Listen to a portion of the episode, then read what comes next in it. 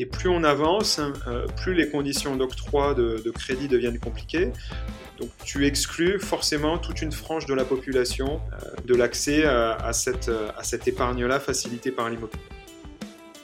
La grosse innovation de notre solution, de notre plateforme, c'est d'avoir dit on va te faire bénéficier de l'effet de levier on va mettre un crédit immobilier, donc on va mettre de la dette sur l'immeuble euh, en co-investissement. Euh, et cette dette-là, on ne la garde pas dans notre poche, elle est au bénéfice des investisseurs. Il y a cette ambition voilà, de, te permettre, euh, pour, un tout petit ticket, sur le même principe, hein, de, pouvoir acheter des briques dans un immeuble partout, bah, partout à travers le monde. Et moi, ma volonté, c'est de, c'est de permettre à des personnes qui sont exclues du crédit immobilier de pouvoir investir. Hello et bienvenue à toi dans le podcast La Bonne Fortune, l'émission qui te donne les clés pour prendre en main tes finances personnelles. Je suis Ismaël Bernus, un entrepreneur heureux et avec la bonne fortune, mes invités se livrent sans filtre pour te donner les connaissances et les outils qui te permettent dès aujourd'hui de passer à l'action pour que tu puisses investir selon tes envies, selon tes choix et tes objectifs. Alors vous êtes de plus en plus nombreux à partager cette émission je vous en remercie pleinement.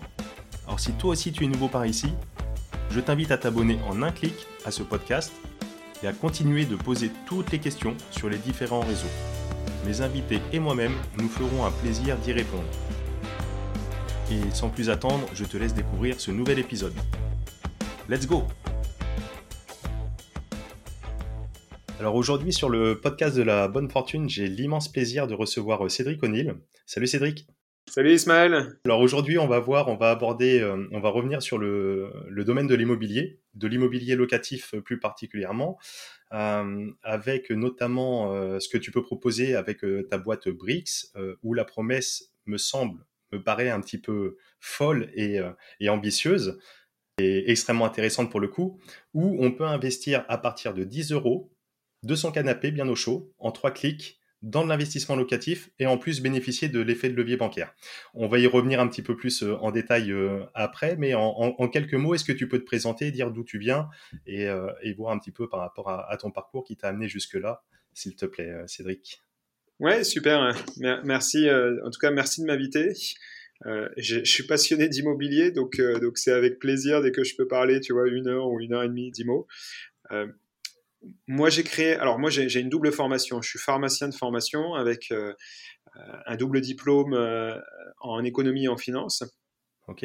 Et à la fin de mes études, j'ai créé une première boîte euh, dans, dans, le secteur Internet. C'était la première société qui te permettait d'acheter des médicaments sur Internet. Donc, un secteur assez réglementé, mais qui était en lien avec mes études. Ça a plutôt bien marché.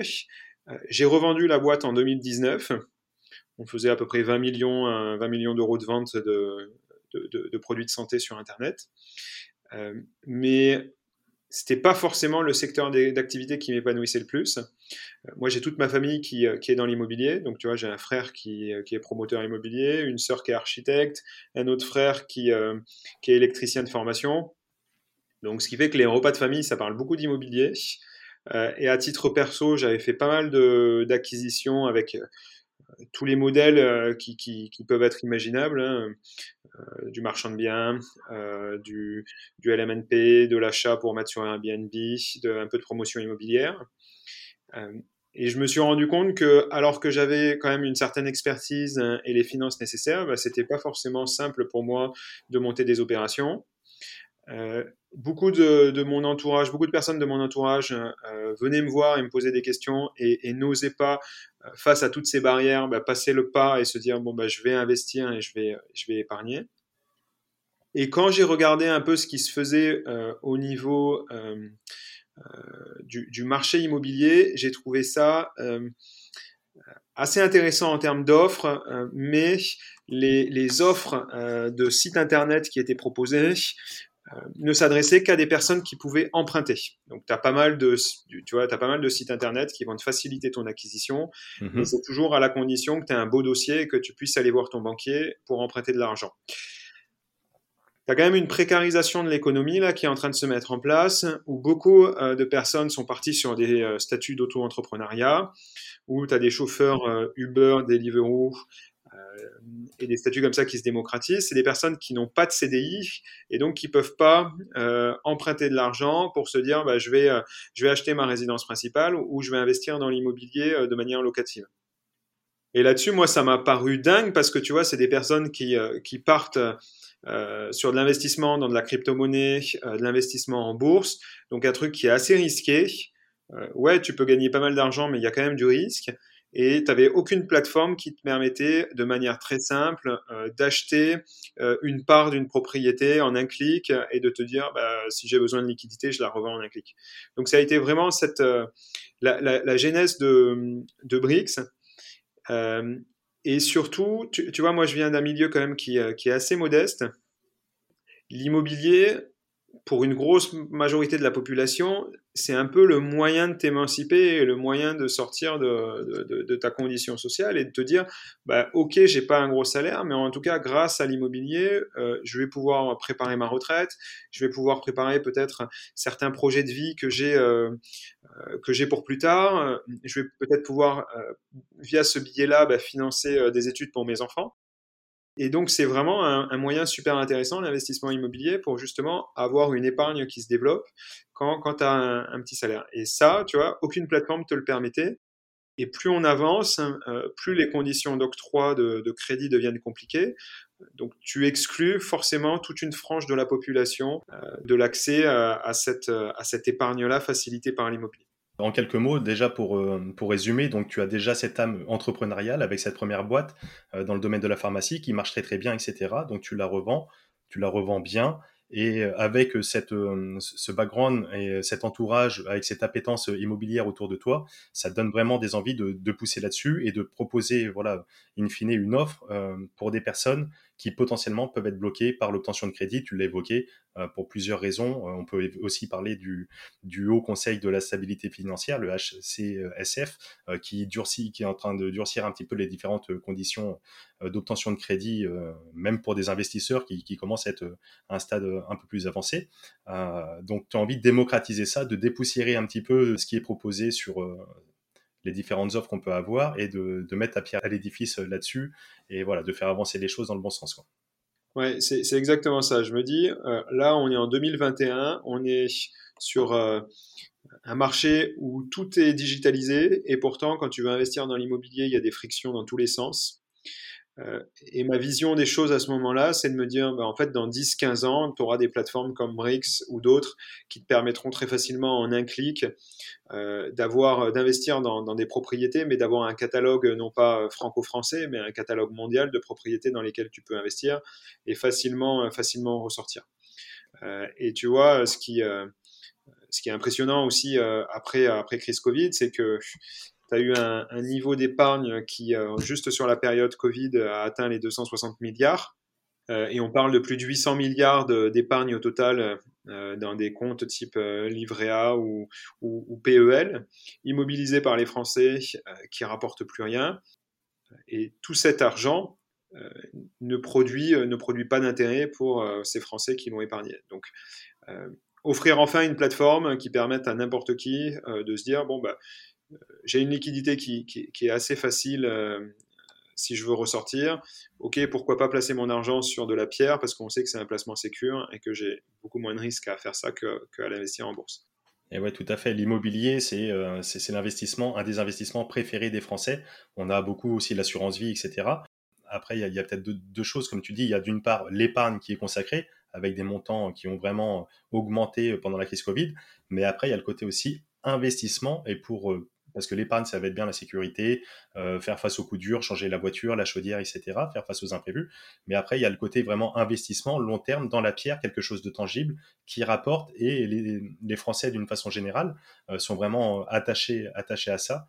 Euh, j'en suis le, parfait exemple, hein, avec une appétence assez, forte, assez marquée pour l'investissement dans l'immobilier. Et donc, toi, tu, parti de ce constat, tu te dis qu'il y a une épargne disponible qui pourrait être un peu mieux euh, utilisée et au lieu d'être épargnée, d'être plutôt tournée vers l'investissement productif et qui rapporte. Oui, c'est exactement ça. Et maintenant qu'on a fait euh, cinq minutes de teasing auprès de tes auditeurs, je vais présenter notre solution. Donc, en fait, nous, c'est une solution de fractionnement immobilier. Donc on va sélectionner des immeubles de rapport. Donc c'est des immeubles qui ont en moyenne 10 appartements. Donc des immeubles intégralement loués. Donc on est, on est vraiment sur de l'ancien. Hein. Donc tu vois, il faut, faut s'imaginer euh, l'immeuble euh, parisien haussmanien, par exemple, intégralement loué avec une dizaine, une dizaine d'appartements. Donc on sélectionne des immeubles comme ça avec des bons rendements. On va les diviser en, en 10 000 parts qu'on appelle des, briques. Et tu vas avoir la possibilité bah, d'acheter une fraction de l'immeuble, hein, une ou plusieurs briques. Et en fonction du nombre de briques que tu possèdes, euh, tous les mois, tu vas récupérer bah, une partie des loyers. Et à mesure que l'immeuble prend de la valeur, euh, tu vas aussi euh, récupérer cette valeur parce que le prix de ta brique va, euh, va augmenter progressivement. Et la grosse innovation de, notre, de notre solution, de notre plateforme, c'est d'avoir dit on va te faire bénéficier de l'effet de levier. On va mettre un crédit immobilier, donc on va mettre de la dette sur l'immeuble en co-investissement. Et cette dette-là, on ne la garde pas dans notre poche, elle est au bénéfice des investisseurs. Donc quand on achète un immeuble, il y a 50% euh, de l'argent qui provient des investisseurs particuliers et les 50 autres vont provenir d'un crédit immobilier euh, qu'on va, euh, qu'on va souscrire pour l'acquisition de l'immeuble en notre nom. Et plus on rembourse ce crédit immobilier, plus il y a une épargne qui se, génère, et cette épargne, elle est, au, comme je l'ai dit, au bénéfice des investisseurs. Je te coupe, on va, on va revenir vraiment sur ces deux points. C'est vraiment euh, très très intéressant ce que tu dis. Euh, tout de suite maintenant, donc déjà, moi j'y vois deux avantages. Le premier, c'est de déjà donner l'accessibilité à être propriétaire euh, de l'immobilier à partir d'une BRICS. Donc tu as un immeuble typiquement 200 000 euros, tu vas emprunter la moitié auprès d'une banque, l'autre moitié, tu le divises en 10 000 briques. Donc, dans l'exemple là, à 200 000 euros, ça fait 10 000 briques à 100 000 euros, donc pour 10 euros. Je suis investisseur, j'ai envie de, prendre une petite participation. C'est accessible déjà à partir de 10 euros. J'achète une brique à 10 euros et en fonction de la prise de valeur, etc., le prix de ma brique va varier. Et en plus, je bénéficie de l'effet de levier bancaire en ma faveur. C'est bien ça. Tu as tout résumé. C'est exactement ça. Euh, on, va reprendre un exemple, l'exemple d'un immeuble. Donc, tu vois, on va prendre des, chiffres simples pour que ça soit vraiment compréhensible. L'immeuble, euh, une fois que j'ai. En, fait, c'est pas par rapport au prix d'un immeuble, c'est plutôt par rapport à un budget de financement d'un immeuble au global. Donc, mmh euh, j'achète tout frais compris un immeuble à 200 000 euros. 100 000 euros est apporté par les particuliers, donc avec des briques à 10 euros, et 100 000 euros est apporté par la banque.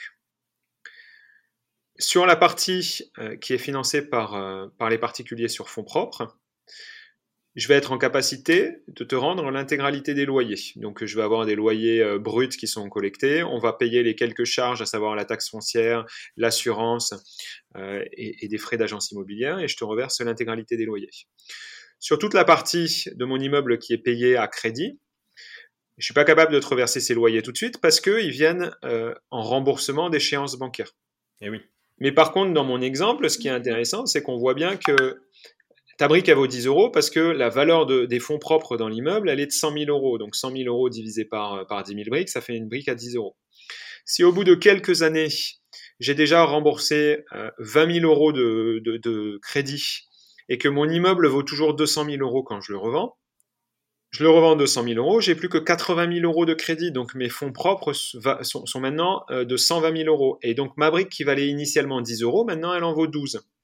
Donc ma brique, le prix de ma brique augmente avec le remboursement des échéances de crédit. Donc plus je rembourse mon crédit, plus le prix de ma brique augmente.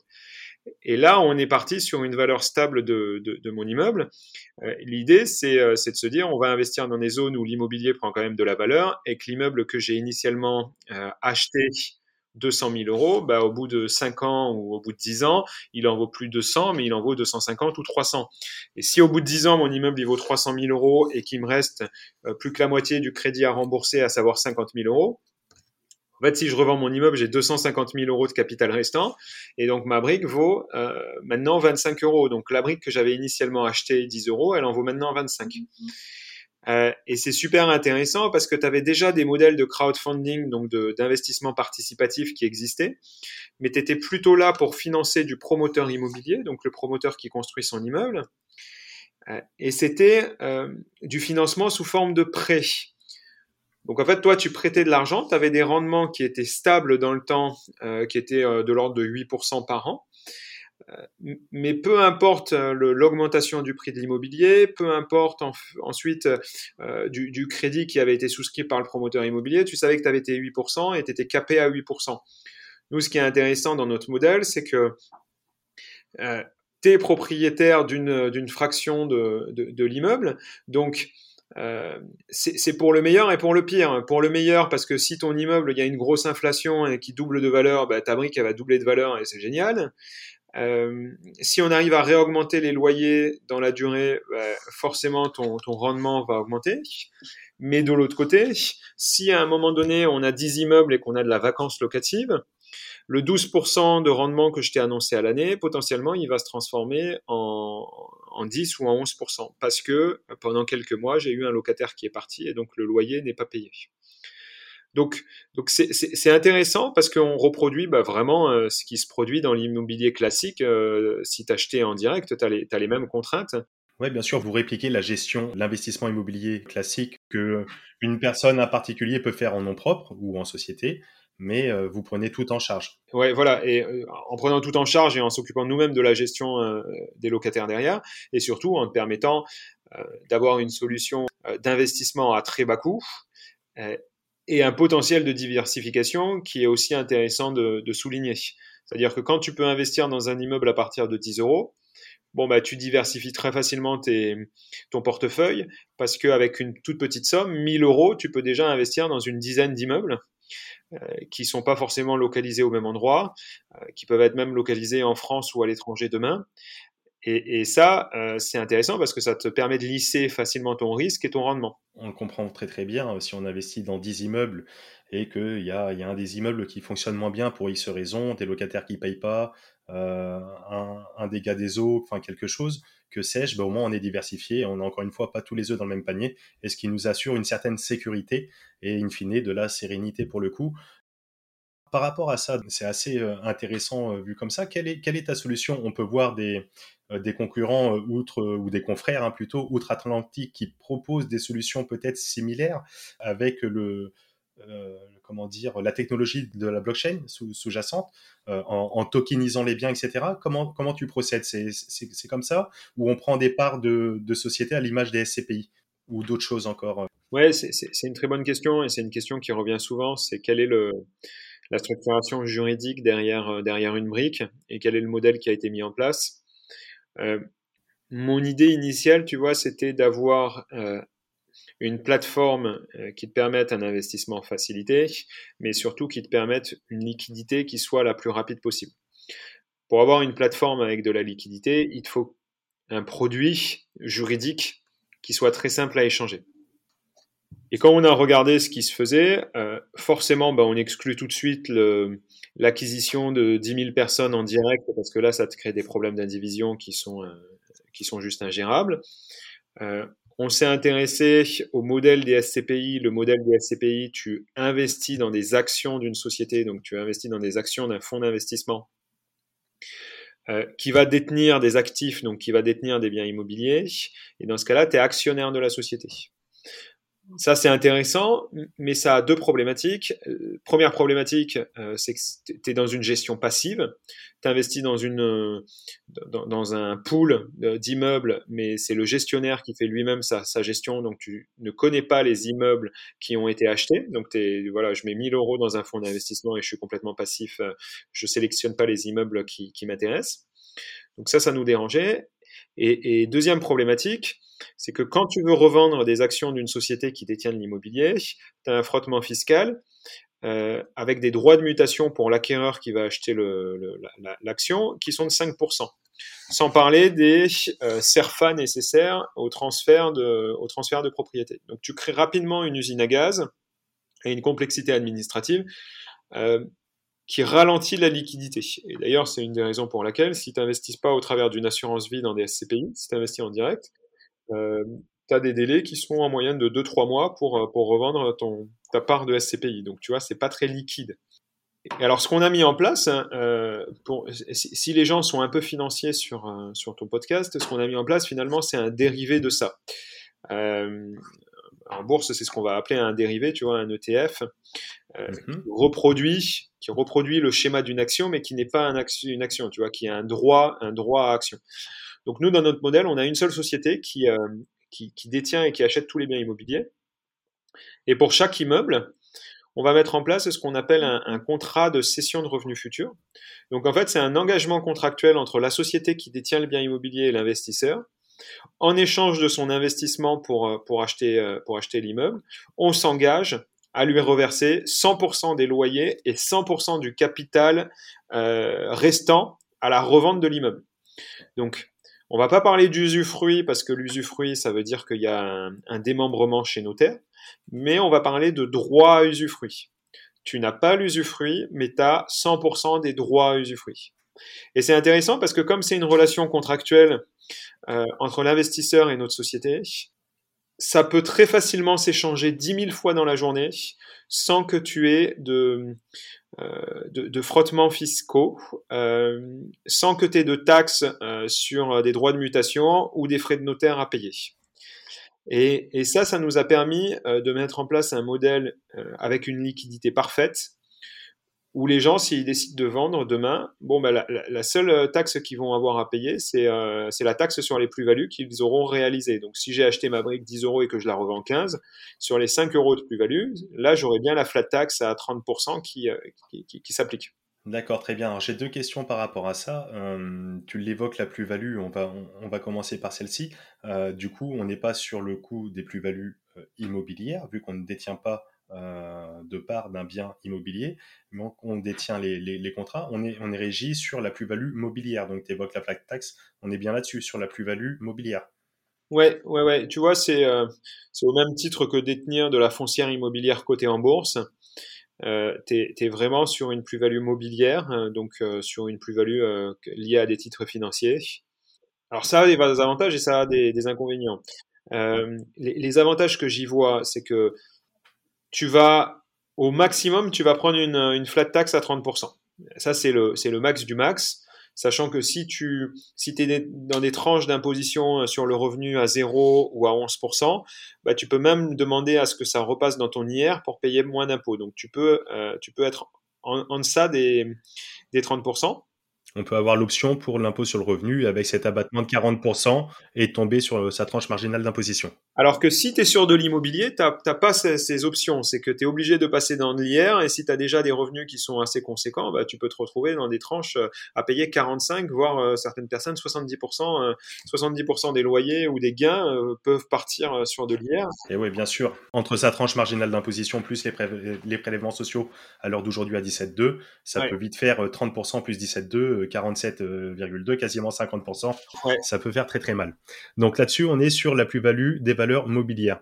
Tu rentres pas à l'IFI non plus. Ça, c'est un deuxième point. C'est que, tu vois, si tu as, contrairement au SCPI, euh, tout, tout, le patrimoine que tu as en SCPI euh, et rentre dans ton calcul de l'impôt sur la fortune immobilière. Euh, donc, si tu as déjà une résidence principale dans, dans, une région qui a pris de la valeur, bah, tu peux rapidement rentrer dans ce, dans cet impôt-là, euh, là, c'est pas pris en compte pour le calcul de ton, de ton IFI. Euh, et, et c'est pas pris en compte non plus, contrairement à de la SCPI, euh, sur le calcul de ton taux d'endettement. Donc ça va pas faire varier ton taux d'endettement. Si tu as déjà de l'immobilier à titre perso et que tu es déjà au taquet de ta capacité d'emprunt, bon ben là ça fait pas varier les, curseurs. Par contre, le revers de la médaille, c'est que comme on est considéré comme une valeur financière, tu peux pas aller voir ton banquier pour lui demander un crédit immobilier. Euh, alors que si tu vas voir ton banquier pour lui dire euh, j'ai envie d'investir dans des SCPI, est-ce que vous pouvez me le financer à crédit? Bah, ton banquier, il voit ça comme de, l'immobilier, donc il y a de fortes chances qu'il t'accorde un crédit. Donc, donc, là, tu pourrais investir à crédit, mais il faut que tu fasses un crédit court terme à la conso, euh, et ça devient bah, tout de suite moins intéressant en termes de taux, parce que on sait aujourd'hui que euh, les taux de crédit immobilier sont très bas, euh, tu vois, on peut tomber sur du 1%, et ce qui n'est pas le cas sur un, sur un crédit conso. Donc voilà, là, tu as, les, avantages et les inconvénients de notre solution. Mais grosso modo, dans tous les cas, euh, la population qui utilise les, personnes qui utilisent notre solution vont être vraiment les personnes qui ne peuvent pas acheter de l'immobilier à crédit. Donc tu te retrouves avec deux deux gros types de, personnes différents. D'un côté, bah, ceux qui, qui ne peuvent pas prétendre à un crédit immobilier, hein, et ça représente quand même à peu près 30% de la population, pour les raisons que j'ai déjà citées. Donc, je ne peux pas emprunter bah enfin là j'ai une solution qui me permet d'investir très facilement dans l'immobilier. Ou alors euh, deuxième cas possible, j'ai déjà acheté ma résidence principale, voire un premier investissement euh, locatif euh, type un appartement. Je suis vraiment au bout du bout de ma, capacité d'endettement. Tu vois, je suis déjà à 40%. la banque m'a déjà toléré un excédent je pourrais pas aller plus loin. Donc dans ce cas-là, j'ai toujours un reste à vivre qui est confortable et qui me permet de continuer à investir. J'investis chez Brix euh, parce que bah, mettent de l'effet de levier, euh, bancaire et, tu vois, ça me profite. J'arrive quand même à sortir en moyenne du 12% de rendement à l'année euh, sur euh, sur Brix. Donc là, tu as un peu les, deux cas qu'on retrouve les plus souvent chez nous. Mmh, mmh. oui, bien sûr, et ça se comprend, ça se comprend très très bien. Et ça, c'était ma première question. Et ma deuxième question, pour le coup, les clients de, de sont titulaires d'un contrat, pour le coup. Euh, et comment assurer la liquidité de, ce contrat? Donc, j'achète, euh, j'achète pour 1000 euros de, de sur un projet donné.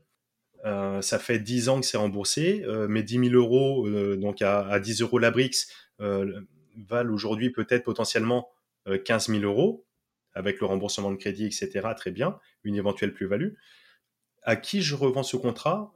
Comment ça se passe? Parce que tu, on a bien compris qu'il n'y a pas le frottement fiscal d'une action en société, etc. Donc ça, c'est ma première question. À qui je revends et comment assurer cette liquidité? Et deuxièmement, ma, question pour revenir un petit peu sur le juridique et fiscal, le fait de passer par cette solution, bon, j'imagine que ça a été largement travaillé en amont et le client et ou vous ne peuvent-ils pas se retrouver sur une situation un petit peu d'abus de droit pour justement passer sous les radars de cette imposition où euh, lorsqu'on achète un bien immobilier, on va avoir des frais de notaire, typiquement dans l'ancien grosso modo 8%, ou alors sur des parts de valeur euh, mobilière, grosso modo on parlait 5%, sur des actions, pardon, des frais de mutation à 5%. Donc là, en passant par voie de contrat, on, passe un petit peu sous les radars. Est-ce qu'il n'y a pas un risque et pour vous, la société, et pour, et, ou pour l'acheteur, le client? Ouais, super intéressant comme, euh, question. Juste espérer que j'ai pas contrôleur des impôts ou un mec du gouvernement qui écoute le podcast a posteriori.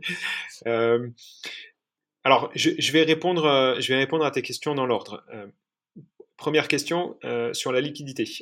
En effet, le, gros challenge de notre, plateforme, c'est d'arriver à prouver que si tu investis chez moi, en, un claquement de doigts et pas de dents, tu pourras ressortir. Là-dessus, d'ailleurs, j'ai des personnes qui m'appellent et qui me disent, ben, moi j'ai 20 000 euros d'épargne, j'habite à Paris, avec ma femme, on prévoit de redescendre dans le sud d'ici d'ici deux ans. Le jour où j'ai besoin de mon argent, je veux avoir la certitude que je peux facilement le récupérer parce que c'est de l'argent dont on aura besoin pour financer notre résidence principale en, en redescendant en, province. Donc tu vois, cette question, elle revient assez régulièrement et on y répond de, plusieurs façons. Mm-hmm. Si je reprends mon exemple d'une propriété, donc d'un immeuble qui est financé à 50% euh, à, crédit et 50% via les particuliers, donc tu as un ratio de, euh, de 50% de dette. Ce qui se passe au bout d'une dizaine d'années, c'est que je me retrouve avec une propriété qui a pris de la valeur, qui initialement euh, valait 200 000 euros et qui maintenant en vaut 300. Euh, et pourtant, j'ai un niveau de dette qui n'est plus que de 50 000 euros. Donc, je me retrouve avec un ratio où j'ai 80% de fonds propres pour 20% de dette. Et, ça, c'est c'est pas le plus efficace euh, en termes euh, d'endettement parce que ta surface financière au travail est, pas très importante au regard de, des fonds propres que tu as investis.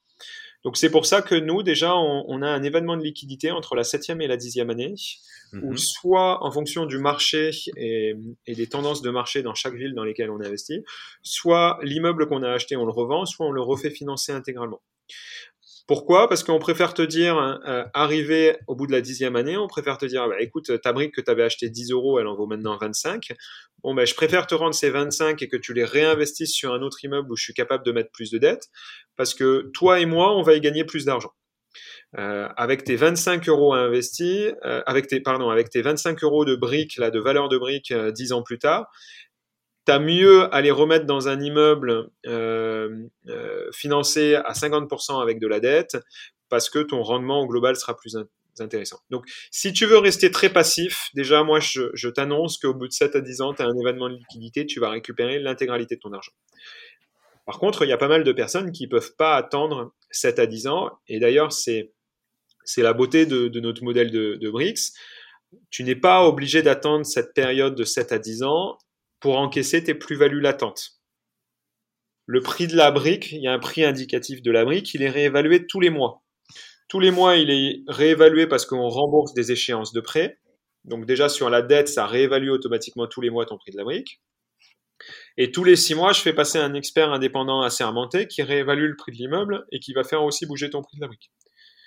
Donc là, on se parle, on est, on mi-octobre. Euh, d'ici, euh, d'ici la fin du mois d'octobre, début novembre, on a une place de marché, donc un marché secondaire qui arrive sur notre site internet, qui va permettre à n'importe quel détenteur de briques de remettre sa brique à la vente. Marché secondaire, euh, toi Ismaël qui, euh, qui a acheté des briques, tu vas pouvoir revendre des briques à la condition qu'un particulier te les rachète. Et là, c'est souvent la question qui, revient en boucle. Euh, oui, mais qu'est-ce qui me garantit que je vais bien avoir un particulier derrière qui va me racheter les briques? C'est ce que j'allais te poser exactement comme question, avec deux axes. D'une part, il y a le volume de tes, des clients, des utilisateurs de BRICS, qui doit être important pour pouvoir alimenter ce marché secondaire. Euh, tu pourras nous en dire un peu plus là-dessus. Et également, ma deuxième question, est-ce que potentiellement euh, euh BRICS s'engage à potentiellement pouvoir racheter euh, ou pas les parts à une certaine, enfin les contrats, pardon, à une, certaine échéance, à partir d'une certaine échéance? Ouais, alors nous sur le marché secondaire, en effet, on, on, va on va être animateur de marché, donc on s'engage à racheter tu vois, si par exemple je te dis que ta brique aujourd'hui elle vaut 20 euros, moi je m'engage à te la racheter en instantané avec une, euh, un discount, donc une décote de, de 5 à 10%. Donc si mhm. tu as besoin de liquidité instantanée, je vais faire le, le, portage en fait, je vais la racheter pour toi, pour moi la revendre derrière, mais, euh, mais je vais prendre une petite commission sur, euh, sur ça. Mais en tout cas, tu as la certitude que tu, que tu récupères ton argent en instantané. Par contre, si tu décides de la vendre par toi-même, donc moi, si je te dis qu'elle vaut 20 euros, tu peux, tu peux décider de la revendre 22, 24, tu es, libre de la revendre le prix que tu veux. Mais par contre, j'indique à tout le monde que la brique vaut, euh, en tout cas que moi, je la, je l'évalue actuellement à 20 euros. Euh, aujourd'hui, encore une fois, on n'y est pas, donc je peux pas, peux pas m'avancer sur des chiffres, tu vois, c'est que des, euh, des convictions personnelles. Aujourd'hui, on a une demande euh, qui, est bien plus importante que l'offre d'immeubles qu'on est capable de, trouver et de mettre à disposition des investisseurs. Tu vois, notre dernier immeuble, euh, on avait un besoin de 600 000 euros en financement. Euh, en 8 minutes, l'immeuble a été intégralement financé. et je me suis retrouvé avec 3000 personnes connectées en même temps sur ma plateforme à vouloir investir, avec beaucoup de frustrés qui n'ont pas pu rentrer dans le financement de cet immeuble. J'en fais partie parce que pour la petite histoire, euh, avant de préparer cette émission, je me suis dit euh, je vais participer, je vais m'inscrire, je vais aller sur, euh, sur le site, créer mon KYC, etc., créer mon compte et, et, pour justement participer à, cette opération, pour voir vraiment ce parcours utilisateur. Et je fais partie des frustrés qui sont arrivés un petit peu tard, vu le succès de l'opération. Et, donc voilà. et alors, bah, quels sont les avantages et les, inconvénients d'acheter sur le marché secondaire? En fait, dans le parcours de vie d'un immeuble, nous, quand on a trouvé une super opportunité, on signe un compromis de vente avec le, vendeur de l'immeuble. Donc, on est sûr que l'immeuble nous est réservé. Euh, et à ce moment-là, entre le moment où on a signé le compromis de vente et l'acte authentique où on achète définitivement l'immeuble, tu vois, il y a toujours un délai de, de 3 mois, voire 4 mois quand, les notaires sont pas très réactifs. Euh, pendant ce délai-là, moi, je dois récupérer l'argent des investisseurs et l'argent de la banque. Donc toi, comme on a vu que les immeubles partaient très vite, tu vas avoir une période de carence d'environ 3 mois, 3 à 4 mois, pendant laquelle euh, ton argent ne produit pas d'intérêt. Donc tu vois, ça c'est quand même un petit inconvénient quand tu rentres dans l'immeuble. Mhm. Et donc, toi, tu vas avoir envie, euh, à partir du moment où tu revends ta brique sur le marché secondaire, bah, tu, tu te dis, bah, j'ai pas touché d'argent pendant 4 mois parce que je suis rentré euh, euh, en primeur dans, le, dans, l'immeuble, je vais revendre quand même ma brique un peu plus cher que ce que je l'ai payé. Donc, forcément, quand tu arrives sur le marché secondaire, la brique est plus chère qu'initialement. Mais quand on part sur des rendements qui sont de, de, de 12% à l'année sur une acquisition sur le marché primaire, ben, même si tu passes par le marché secondaire et que tu n'es qu'à 8% de rendement à l'année, il euh, faut toujours le, ramener à ce que tu aurais gagné si tu avais laissé ton argent sur, le, sur ton livret A. Hein, on est à peu près à 0,5% de rendement à l'année, donc tu es déjà 7 euh, fois sur les taux du, livret A. Ça peut intéresser certaines personnes qui justement n'ont pas envie de rentrer dans ce, dans cette guéguerre de euh, je dois être présent sur la plateforme, les immeubles se financent très rapidement et si je suis pas là, euh, euh, je, je, je, peux rien acheter. Et en plus, quand tu achètes sur le marché secondaire, l'immeuble est déjà financé, donc tu sais que le mois suivant, tu, touches déjà tes premiers loyers, donc ça va bien plus vite le, le retour sur investissement. Exactement, et la part de risque, quand bien même il y en a peu au démarrage, elle est encore réduite à ce moment-là, sachant que l'immeuble tourne déjà, euh, a été pris en main, la gestion locative, etc. etc. Donc euh, en effet, cette petite euh, décote se justifie par, tout ce que tu dis. par rapport à, ce que tu évoques justement, qu'est-ce qu'on peut en attendre en termes de, rentabilité?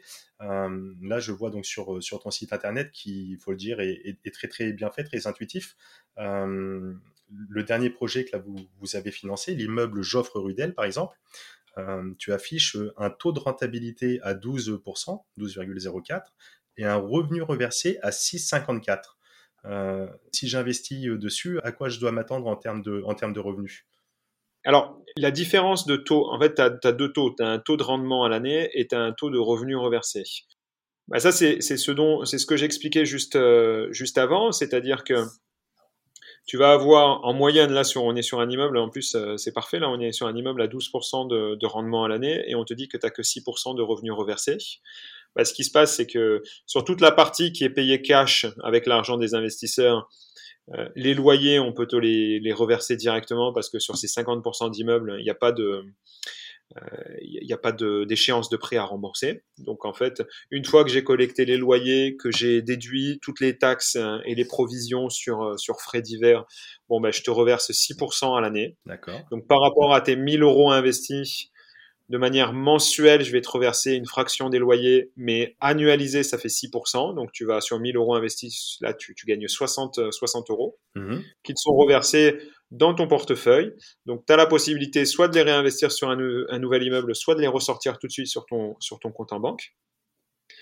Pour la seconde euh, moitié de l'immeuble, où j'ai des remboursements de, euh, de, de, crédit à faire, je peux pas te rendre de l'argent parce que ça vient payer un crédit immobilier. Mais par contre, ça fait, comme on l'a déjà dit, augmenter le prix de ta brique. Donc ta brique qui initialement valait 10 euros, bah à la fin de l'année, elle a pris 6%. Elle vaut maintenant 10,60 euros. Et, et, cette partie d'épargne euh, liée à l'augmentation du prix de ta brique, tu ne la touches que le jour où tu décides de vendre ta brique. Donc si tu touches, si tu revends ta brique au bout de 12 mois, tu les touches tout de suite. Si par contre tu décides de conserver ta brique pendant, pendant 5 ans, tu vas avoir 6% x 5, donc 30% euh, d'épargne. Donc ta brique qui valait initialement 10 euros, cette fois-ci elle en vaut, elle en vaut 13 au bout de, de, de 5 ans. Et, euh, et, tu les touches le jour où tu revends ta brique. D'accord, très bien. Oui. Hmm. Donc c'est vraiment ce qui fait, euh, on a un rendement global, mais par contre, tu en as une partie qui est liquide tout de suite et une partie sous forme d'épargne. D'accord, très bien. Bah écoute, très, très intéressant euh, tout ça. Moi, j'y vois vraiment beaucoup, euh, beaucoup d'avantages. On n'a pas reparlé de ta deuxième question précédente qui était euh, les, les, impôts. est-ce que est-ce qu'on va avoir un retour de bâton là-dessus? Exactement, en termes de, de, juridique, de fiscalité, etc. Ouais, alors en termes de fiscalité, si tu veux, ça existe déjà les modèles où euh, où justement tu n'as pas ces droits de mutation euh, et tu n'as pas ces frais de, notaire. Si tu investis dans ce qu'on appelle des foncières, donc qu'est-ce qu'une foncière? Une foncière, c'est une société euh, dont, l'objet social est d'acheter des immeubles pour les détenir sur du long terme via de la location. Donc des foncières cotées en bourse, tu en as déjà, et quand tu décides d'acheter et de revendre des actions, tu vois, tu n'as pas la fiscalité dont on parle des 5%. Donc, donc ce modèle très financier de l'investissement euh, immobilier existe déjà. Par contre, euh, sur ces, sur cette typologie de, société, tu as quand même quelques contraintes. Par exemple, tu n'as pas le droit, je crois, de détenir ça dans des, dans des PEA. Euh, qui justement euh, t'exonérerait de, plus-value euh, si tu réinvestis. Donc tu vois, tu as quand même quelques subtilités pour pas multiplier les avantages fiscaux, ce qui fait que aujourd'hui, j'ai, j'ai pas trop de crainte sur le fait que notre modèle, en tout cas notre modèle est viable, notre modèle est validé par par la Banque de France et, et par l'ORIAS. On a on a tous les agréments nécessaires. Et après, si un jour, tu as l'État français qui vient me, voir et qui dit euh, Ok, mais en fait, vous êtes en train d'échanger des bouts de propriété euh, 10 000 fois dans la journée, il n'y a pas de taxation euh, liée à ça, euh, et qu'on commence à embêter le, fisc français par rapport à ces frottements fiscaux, et que tu vois, ils décident de faire une loi BRICS au même titre que tu as eu les lois Airbnb, les lois Uber et compagnie, je me dis, bah, génial, on a gagné. Euh, on est tellement gros, on embête tellement le système fiscal français, euh, ils, y voient tellement un détournement du système euh, euh pour, pour passer des transactions immobilières que qu'en fait, on, a gagné le game dans le sens où BRICS est devenu tellement gros, tellement important que ça, ça, crée une épine, une épine dans le pied de, l'État français. Donc voilà, il faut. Et après, on est une start-up, on est flexible, on y verra. Si par exemple l'État français commence à me dire, bah, sur chaque transaction sur votre marketplace, il faut que vous mettiez euh, un frais de, de 5%, on verra euh, comment on fait pour s'adapter au mieux, pour essayer d'améliorer le modèle. Euh, c'est sûr que si j'ai 5% côté acquéreur de taxes à reverser à l'État français, de fait, ça rend le modèle un peu moins liquide.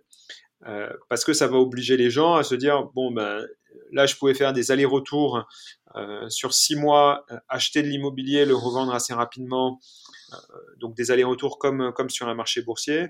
Là, si j'ai 5% supplémentaires de taxes que je dois payer à l'État, je vais rester investi un peu plus longtemps euh, et la détention des BRICS euh, va passer, euh, va, va, augmenter. Tu vois, les gens ils vont se dire bon ben je, je sais que si j'achète des BRICS, il faut que je les, dé, je les détienne deux ans, trois ans, quatre ans, le temps d'amortir ces 5% de, de frais à l'entrée.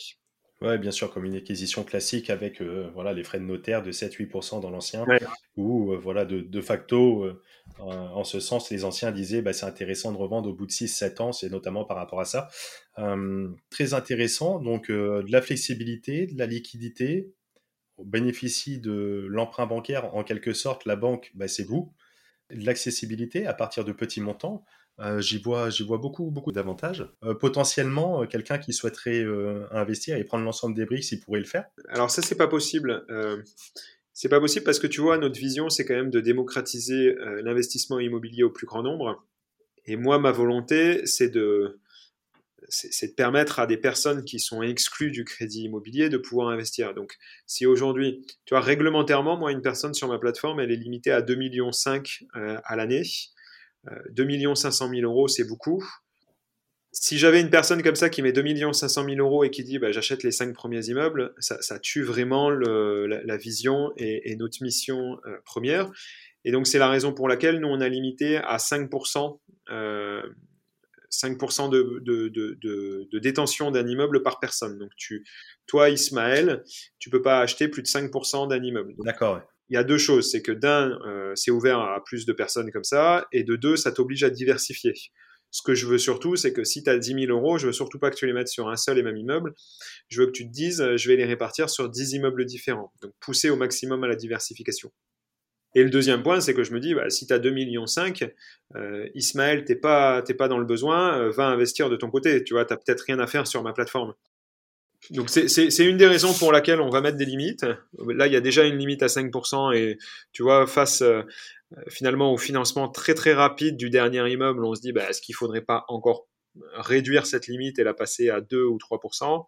Euh, après, il faut trouver le, juste équilibre pour que bah, ceux qui ont 50 000 euros euh, à investir euh, puissent le faire quand même de manière aisée et ceux qui ont que 100 euros bah, puissent quand même rentrer dans les immeubles et qu'il y ait de la place pour tout le monde. Mmh, en effet. Quelle est ta vision du, marché de l'immobilier? Parce que là, donc, on se projette avec euh, un prix de la BRICS qui, qui augmente en fonction euh, de l'endettement qui, diminue d'une part, et deuxièmement, en fonction de l'évolution du marché. Euh, depuis quelques années, le marché immobilier est quand même très très bien orienté. Euh, dernièrement, en province, euh, très très fortement. mais on voit par exemple en, ce moment un petit ralentissement sur Paris. Est-ce qu'on ne serait pas dans une bulle immobilière? Qu'est-ce qu'il arrive si le marché perd 20, 30, 40% dans les cinq prochaines années? Comment se prémunir un petit peu de tout ça? Quelle est ta vision un petit peu sur tout ça? Et deuxième question qui, fait un peu le parallèle. les différents biens que j'ai pu, voir sur le site sont sur Montpellier, dont, là où tu es originaire. Est-ce que tu as une volonté de faire autre chose euh, en France et peut-être en Europe? Ok, ouais. Alors, concernant les, prix, euh, bon, j'ai pas de boule de cristal, mais tu vois, euh, j'ai quand même une opinion personnelle. Ça fait pas longtemps que les prix sont orientés à la hausse, et ce qui me rassure, c'est que les prix sont pas orientés à la hausse partout. Donc, t'es pas à force. tu as, des moyennes qui sont assez, assez dingues, tu vois, sur, sur la crise Covid. L'immobilier en France a pris quasi 10% en moyenne sur, sur toute la France. mais c'est pas réparti de manière de manière égale entre les régions. Euh, sur, euh, sur la Bretagne, tu as eu plus 24% et tu as d'autres régions qui, euh, qui, ont même perdu de, perdu de la valeur. Hein. Et, et là-dessus, c'est pas depuis longtemps, tu vois, en 2017, on n'avait pas du tout ce rush, ce rush sur l'immobilier on a vraiment vu ça arriver juste avant Covid parce que tu as eu des, taux d'intérêt qui, euh, ont atteint leur, plus bas. Et ce qui s'est passé surtout pendant le Covid, c'est que bah, tu as, un phénomène où les gens se sont dit bah, on sera quand même mieux à la campagne avec un petit bout de jardin. Euh, donc les gens sont allés vers, vers ces biens-là. Et de l'autre côté, euh, comme tu étais confiné, que tu n'avais plus du tout de perspective sur quels allaient être tes projets futurs, le nombre d'offres l'offre s'est vraiment raréfiée, tu vois. Donc, ce qui fait que quand tu te retrouvais avec un marché qui allait être euh, assez équilibré entre une offre et une demande qui, euh, arrivait à se, retrouver, là aujourd'hui, plus personne ne veut revendre sa résidence principale parce que tu sais pas si tu vas retrouver mieux euh, par la suite à prix égal. Donc quand tu regardes une ville où avant Covid, bah, tu allais avoir 1000 offres 1000 euh, offres de maisons par mois. Là, aujourd'hui, tu te retrouves avec 200 offres de maisons qui sont, qui sont postées. Euh, et forcément, bah, ça, ça, te crée euh, une, une, escalade des prix qui fait que mécaniquement, tes prix augmentent parce que plus personne ne veut vendre. Ça, ça c'est un premier point qui fait monter un, peu artificiellement le marché parce que tu as une, une, dichotomie entre l'offre et la demande. et deuxièmement, bah, ce qui va continuer d'accélérer les prix, c'est l'inflation. Donc là, c'est le meilleur moment pour, euh, pour investir encore. Tes taux sont bas. Les États-Unis viennent, viennent d'annoncer 6% euh, d'inflation euh, sur l'année 2021, ce qui est dingue. On n'avait jamais vu ça. Nous, en tout cas, notre génération, on n'avait jamais vu ça. Ça, c'était plutôt génération de nos parents. la France, on est dans, dans du très politique où ils t'annoncent qu'on va faire que 2% d'inflation, mais parce qu'on est juste avant les élections politiques, tu vas voir qu'après élection politique, tout le monde va te dire ah ben en fait on va pas prendre 2%, on va prendre 4 ou 5% euh, comme euh, comme tous les autres pays européens l'ont annoncé. Exactement, moi je partage tes points de vue, hein. je te posais la question pour vraiment avoir ta vision, mais je partage tes points de vue et notamment sur l'inflation avec la quantité astronomique euh, de monnaie qui a été injectée que ce soit de la part des États-Unis ou des différentes banques centrales européennes.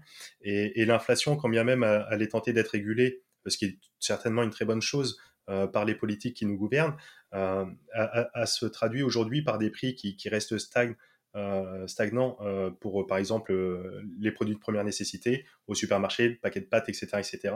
Ceci dit, sur tous les actifs qu'on peut voir, que ce soit les actifs financiers sur la bourse, l'immobilier, voire même les crypto-monnaies, on voit par contre une augmentation qui commence à, à, être bien présente et qui va très certainement se poursuivre dans les mois et dans les mois futurs, c'est sûr et certain.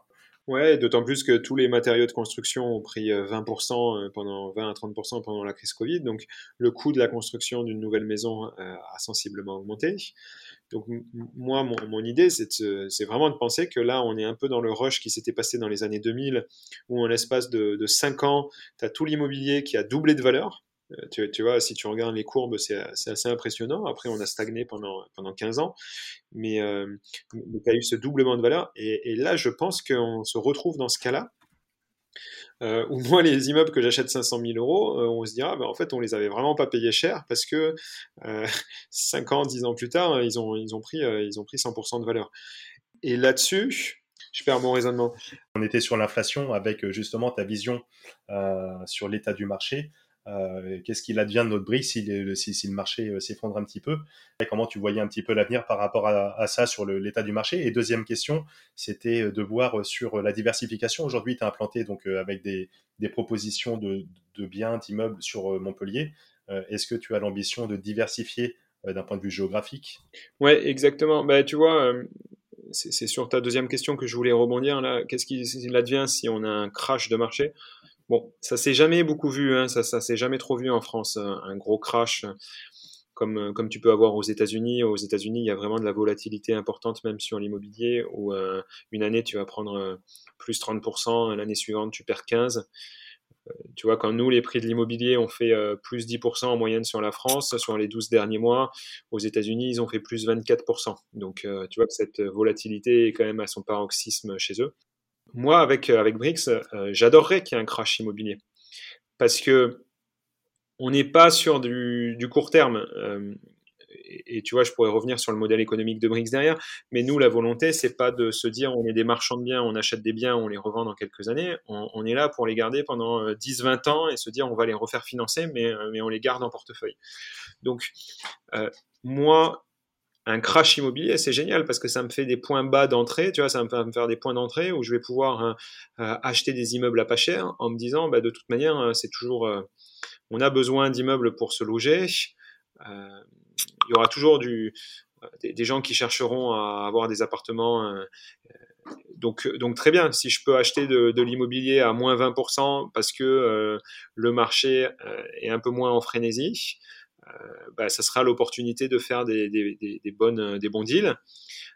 par contre, comme on réactualise le prix de la brique, bah, ceux qui ont investi dans des immeubles verront peut-être leur brique se décoter un peu, mais là-dessus, l'immobilier, pour moi, même si tu as un crash, ça va être du très ponctuel et euh, tu peux te dire que dans les trois années qui suivent, euh, ça va repartir à la hausse et ça va remonter. Il y a les deux visions, soit, soit le marché descend et à, ce moment-là, la rentabilité augmente parce que les loyers restent plus, plutôt stables, donc à la hausse ou à la baisse. Les loyers, même en, en crash, ils bougent pas. Exactement, soit la valeur du patrimoine augmente et là on a une valorisation euh, de l'actif qui est supérieure, ou soit il descend et on a un rendement supérieur. Et sur la solution que tu proposes, ben, c'est sûr, si on investit sur plusieurs, euh, plusieurs biens, plusieurs briques et dans le temps, un petit peu à l'image de l'approche TCA en bourse, ben on, lisse la volatilité et quand bien même ça soit un peu orienté à la hausse ou à la baisse, on lisse et on diminue le risque d'une certaine façon aussi. Ouais, ouais exactement. Si tu as une approche euh, DCA, euh, non, DCA c'est discounted. Dollar cost average. Oh oui, dollar cost average. Si, si tu as cette, euh, cette, approche DCA, bah, tu te dis, bah, je, je, rentre sur un point bas et génial, ça me permet de, de lisser euh, mon coût d'acquisition et d'augmenter mon rendement. Euh, et ce que tu as sur un gouvernement euh, où, finalement on aide, tu vois, il y a beaucoup d'aides de, sociales, c'est que tes loyers, ils peuvent pas baisser parce que sur beaucoup d'appartements, tu te retrouves avec des minimums sociaux euh, et, des, prix plafonnés euh, en termes de, loyer qui font que ton rendement, tu l'auras toujours sur du locatif. Euh, concernant ta, question sur les biens immobiliers qui vont arriver sur la plateforme, aujourd'hui on est basé à Montpellier. Donc forcément la facilité pour nous, ça a été de se dire on, va regarder des biens immobiliers autour de Montpellier, dans la mesure en plus où pour trouver des bonnes opportunités, il faut être particulièrement réactif.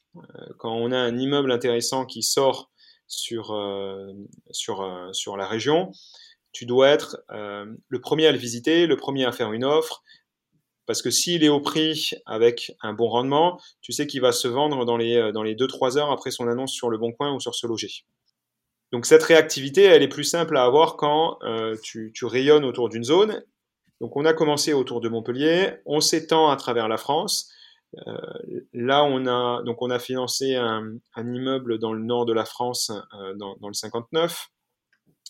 Euh, on doit en financer un du côté de Bordeaux. Il y en a trois à Mantes-la-Ville qui arrivent donc en, région parisienne.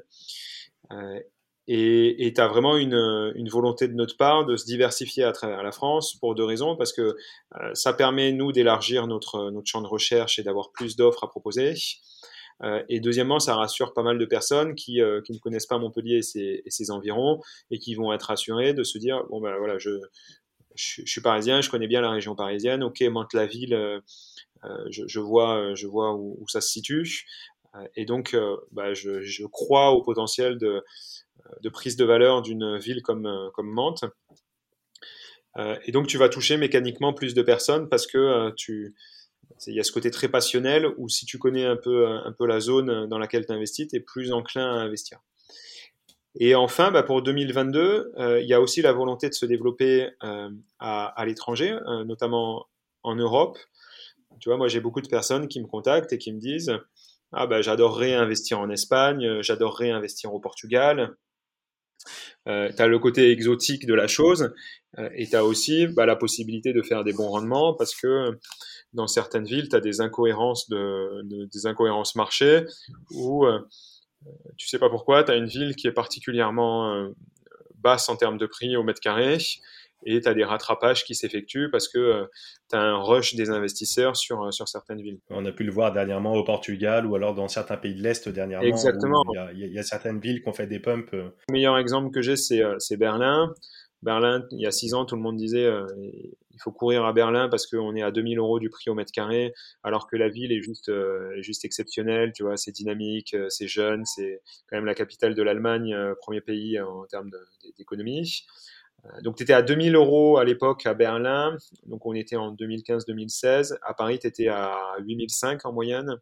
Paris a continué d'augmenter, donc tu vois, Paris a pris 10% tous les ans, euh, Berlin a pris 50%, parce que tu es à 6000 euros maintenant du prix au mètre carré à Berlin, donc tu as fait x3 en l'espace de 6 ans. Euh, et, et, toi, en tant que particulier français, t'entends ça, tu te dis, bah ouais, cool, je, ma conviction, c'est qu'en effet, il faut investir à Berlin, mais comment je fais? J'ai aucune banque qui va me prêter de l'argent. Euh, je sais, je connais pas les process d'acquisition d'un immeuble ou d'une maison ou d'un appartement à, Berlin. Euh, ah, c'est juste, ok, je, suis convaincu que ça va prendre de la valeur. Ouais, c'est possible, mais ça, reste réservé à des initiés, des personnes de s'intéresser sur euh, toutes les formalités juridiques, etc., connaissance du marché, et ça, ça devient beaucoup plus compliqué. Donc, euh, vous, vous avez cette ambition du coup de vous développer et, et, pour proposer ce type de produit également. Il, y a, y, a, cette ambition voilà, de, de te permettre, euh, pour, pour, un tout petit ticket, euh, sur le même principe, hein, de, de, pouvoir euh, acheter des briques dans un immeuble partout, bah, partout à travers le monde. D'accord, vous souhaitez vous développer avec la croissance naturelle de la boîte ou vous souhaitez peut-être passer par un système potentiellement d'une levée de fonds, quelque chose comme ça? C'est une bonne question, tu vois, j'ai été en réflexion là-dessus pas assez longtemps, mais je, tu, tu vois, ça m'a j'ai bien réfléchi. En fait, notre modèle, il n'y a pas vraiment de barrière à l'entrée, euh, dans le sens où la technologie, euh, pas, tu n'as pas des barrières technologiques derrière. Euh, donc, il va y avoir beaucoup d'acteurs sur notre marché qui vont se développer. Et ta principale barrière, c'est ta capacité à avoir une offre de biens importante sur, sur ta plateforme. Un peu au même titre qu'un Netflix qui a réussi à constituer sa barrière à l'entrée par son catalogue de vidéos, parce que bah, maintenant tu te dis, premièrement, je vais pas multiplier les coûts d'abonnement sur, euh, sur 10 plateformes différentes et euh, Netflix a une telle variété d'offres que finalement euh, j'y trouverai bien mon compte. Et, c'est comme ça que Netflix a, construit sa barrière à l'entrée et pour avoir cette, cette capacité d'exécution, bah, ça passe quand même par des capitaux importants et donc c'est la raison pour laquelle là sur 2022, en effet, on veut passer par une levée de fonds pour pouvoir accélérer plus massivement, notamment sur le recrutement d'équipes. Euh, et, ça nous permettra bah, de, partir à l'international, ce qu'on n'aurait pas forcément fait en 2022 euh, si, euh, si on ne levait pas des fonds aujourd'hui. D'accord, bah écoute, ça sera avec grand plaisir de te faire revenir sur le podcast à, à, l'occasion de ta levée de fonds si tu souhaites lever des fonds auprès de particuliers, peut-être de tes clients ou alors ou alors si c'est pas le cas, bah, tu passeras peut-être euh, exclusivement par des institutionnels. Mais, euh, mais si c'est le cas, ça sera un grand plaisir d'échanger là-dessus et de pourquoi pas même à titre perso euh, participer parce que je crois énormément en ta boîte, hein, Cédric. Très intéressant. Ouais, en effet, on en avait déjà discuté. Je vais essayer d'organiser ça avec des particuliers, avec une levée de fonds hein, sur du financement participatif, parce que je pars du principe que tu vois les, personnes, euh, les particuliers qui investiraient dans Brix vont euh, finalement être les meilleurs ambassadeurs euh, que, je puisse avoir parce que si tu es au capital de la boîte, bah, finalement, tu as, envie d'en parler, tu as envie d'évangéliser le concept et, donc ça peut avoir du sens de faire rentrer bah, ceux qui connaissent déjà Brix, ceux qui l'utilisent déjà au quotidien pour disperser le message. Quel est ton avis sur la technologie de la blockchain? Penses-tu utiliser cette technologie à terme par rapport aux, différents services que tu, proposes? C'est quoi ta vision là-dessus? Ça reprend la question du, début. Là, tu m'avais posé une question par rapport à mes concurrents qui étaient sur la blockchain. Il y a eu beaucoup de projets aux États-Unis qui sont basés sur la blockchain. Euh, donc très marketing pour dire bah, voilà c'est complètement décentralisé, vous pouvez facilement échanger vos tokens. Moi j'essaye de toucher les masses, donc j'essaye de toucher le, plus de personnes euh, potentielles et euh, de 18 à 98 ans. J'ai quand même certains investisseurs, tu vois, qui ont un, certain âge. J'ai certains investisseurs qui ont plus de 70 ans sur, sur mon site internet.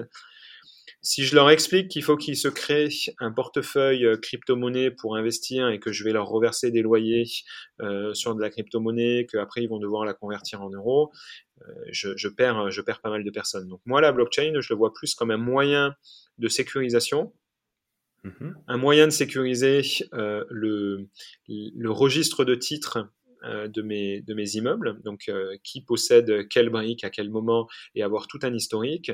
Ce qui est bien au niveau de la blockchain, c'est que l'historique des transactions euh, ne peut pas être modifié. comme tu as cette information-là qui est, qui est décentralisée et qui va se retrouver sur, sur des, des, ordinateurs aux quatre coins du monde, bon, bah, tu peux tu ne peux pas revenir dessus. C'est n'est pas le cas ça quand tu as une base de données privée, parce que la base de données privée, bon, bah, si tu as un petit hacker, qui, euh, un petit génie de l'informatique qui arrive à te pirater tes systèmes, euh, même si tu as fait des sauvegardes dans tous les sens, potentiellement, euh, tu, vas pouvoir justement repasser sur tes précédentes transactions et les effacer, les modifier, les changer, faire, faire ce que tu veux, ce qui n'est pas le cas avec de la blockchain. Donc c'est plutôt un moyen de sécurisation euh, pour, pour, rassurer euh, sur notre capacité à avoir un modèle ultra fiable, plus que plus qu'un outil marketing. D'accord, ouais. tu penses qu'à l'heure d'aujourd'hui, c'est pas encore assez euh, intuitif, assez abouti pour, pour pouvoir être mis à disposition de chacun et ça peut se comprendre. Hein. S'il faut ouvrir un compte MetaMask ou avoir une clé Ledger ou avoir un compte, etc. et faire les transactions, passer par la, soit la blockchain Ethereum ou alors la Binance Smart Chain et d'expliquer un petit peu tout ça à un certain public, ça peut être un peu compliqué, euh, en effet, ouais. Ouais, ce que, ce que je veux pas aussi, tu vois, ça, a des vertus, hein, la, tokenisation, mais ce que je veux pas non plus, c'est que parce que tu as un token, tu peux aller l'échanger sur n'importe quelle euh, place de marché, donc euh, n'importe quel exchange. Pourquoi? Parce que tu vois, ça n'a pas de sens d'aller revendre des bricks au milieu de d'autres tokens qui parlent d'art ou qui parlent de choses qui, qui n'ont rien à voir. Sinon, tu deviens dans, tu, tu, tu pars dans quelque chose qui est très très financier et ce que j'ai vu sur, euh, euh, chez d'autres concurrents américains, c'est que finalement, tu te retrouves uniquement avec l'offre et la demande qui font le prix de, le prix de ton token. C'est-à-dire que si j'ai une personne qui a 5% de l'immeuble et qui peut aller revendre ces 5% n'importe où, bah, finalement, s'il veut les revendre rapidement, il va les brader. Et donc, c'est la nouvelle valeur de mon token. Donc, parce que cette personne avait acheté des briques 20 euros et qu'elle décide de les brader à 15 euros, bon, bah, maintenant, le nouveau prix de la brique, il est de 15 euros. Non, ça c'est quelque chose que je veux pas parce que ton prix de l'immeuble physiquement, dans la rue là, il a pas, bougé. Donc c'est pour ça que en ayant une blockchain qui soit privée, tu obliges les gens à revendre leurs bricks uniquement sur ta place de marché, donc sur notre plateforme. Et toi, ça te permet de garder ton prix conseillé et de l'afficher à tout le monde. Moi, ce que je veux, c'est que tout le monde sache que sur l'immeuble J'offre Rudel, le prix de la brique, il est de 47 euros. Et c'est pas parce que tu as besoin de liquidité rapidement que euh, tu vas me faire passer le prix de la brique à 30 euros. Euh, l'immeuble, il n'a pas bougé, il vaut toujours le même prix. Donc, euh, donc cette décentralisation, elle peut avoir du bon, mais elle peut avoir aussi, aussi du moins bon. Et en tout cas, par rapport au, modèle qu'on essaye de développer, c'est bien en termes de, sécurisation des transactions. Mais par contre, je préfère qu'on garde la main et que les transactions continuent de, passer uniquement par notre plateforme. Ah ouais, très bien. Euh, est-ce que tu conseillerais quand même euh, aux auditeurs qui nous écoutent, euh, qu'ils soient jeunes ou moins jeunes ou à un stade même plus avancé, quand même de continuer à potentiellement faire de l'immobilier locatif en direct? Oui, bah d'ailleurs, moi, c'est ce que je, conseille, je conseille à tout le monde. Hein je suis pas là. Tu, vois, des fois, on me, pose la question est-ce que je dois acheter en direct ou est-ce que je dois passer euh, par Brix pour, euh, pour investir? Tout, dépend de ce que tu recherches, en fait. Euh, si tu recherches la simplicité, c'est-à-dire ne pas avoir à gérer ton investissement, ne pas avoir à gérer ta relation avec les locataires, parce que tu as un métier prenant et tu veux pas te rajouter de la charge mentale, parce que tu penses que ça va être compliqué, bah, dans ce cas-là, vaut mieux que tu passes par Brix parce qu'on a une solution clé en main. Si par contre, ça te pose pas de problème de, t'occuper de tout ça et tout ce que tu recherches, c'est le rendement, euh, dans ce cas-là, si le banquier il est prêt à te prêter de l'argent, fais-le en direct parce qu'en termes de rendement, moi je mets 50% de dette bancaire sur, sur mes investissements si tu es capable, toi, d'avoir 100% de dette bancaire, ton rendement, on comprend assez vite qu'il sera, il sera plus intéressant euh, pour, le faire en direct. Et, et, si tu arrives même à mettre 110%, c'est-à-dire à te faire financer tes frais de notaire, bon, ben dans ce cas-là, pour 0 euros investi, même en achetant un petit appartement à 50-60 000 euros, tu vas réussir à générer une épargne, euh, une épargne de 2500-3000 euros à l'année. Euh, tu vois, tu as, mis, mis 0 euros sur la table, tout est payé par le banquier. Donc, il euh, n'y a, a, pas de comparaison possible. Ton rendement, il sera mille fois supérieur vu que tu n'as pas mis de, fonds propres sur la table. Donc, dans ces cas-là, euh, fais en direct. Et, le jour où tu en as fait un, deux comme ça en direct et que tu vois soit que ça devient très compliqué en termes de gestion, soit que ça devient compliqué parce que le banquier ne veut plus te financer les, acquisitions suivantes et que tu es au taquet de, ton, de ton endettement, bah, tu, viendras, tu viendras investir chez Brix à ce moment-là. Oui, bien sûr. Et puis, c'est pas incompatible de faire les deux en même temps. Comme tu le disais tout à l'heure, ça rentre pas dans le taux d'endettement. Euh, donc, on peut investir 100, 200, 1000, 2000 euros et en même temps faire un projet, euh, un projet à côté. Euh, sur, sur, ta plateforme, sur le, le, site, je vois donc que tu as en effet le, les différentes propriétés avec les différents rendements qui sont annoncés, etc. tu vas bientôt avoir cette marketplace. et tu as également, on voit une offre parrainage pour les auditeurs, euh, les auditrices de la bonne fortune qui souhaiteraient euh, investir euh, à travers Brix, est-ce que tu peux en dire un petit peu plus? Oui, on a une offre parrainage, donc avec un, code promotionnel mis en place par la bonne fortune.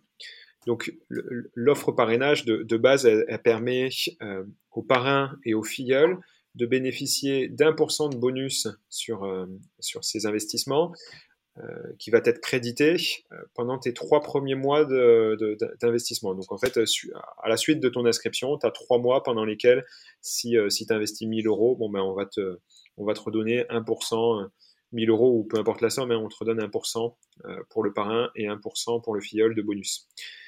donc là, il y a une offre mise en place spécialement avec la bonne fortune. Donc si la personne qui s'inscrit rentre le code LBF donc la bonne fortune, LBF en majuscule, euh, elle va bénéficier de, ces 1% euh, en tant que filleule.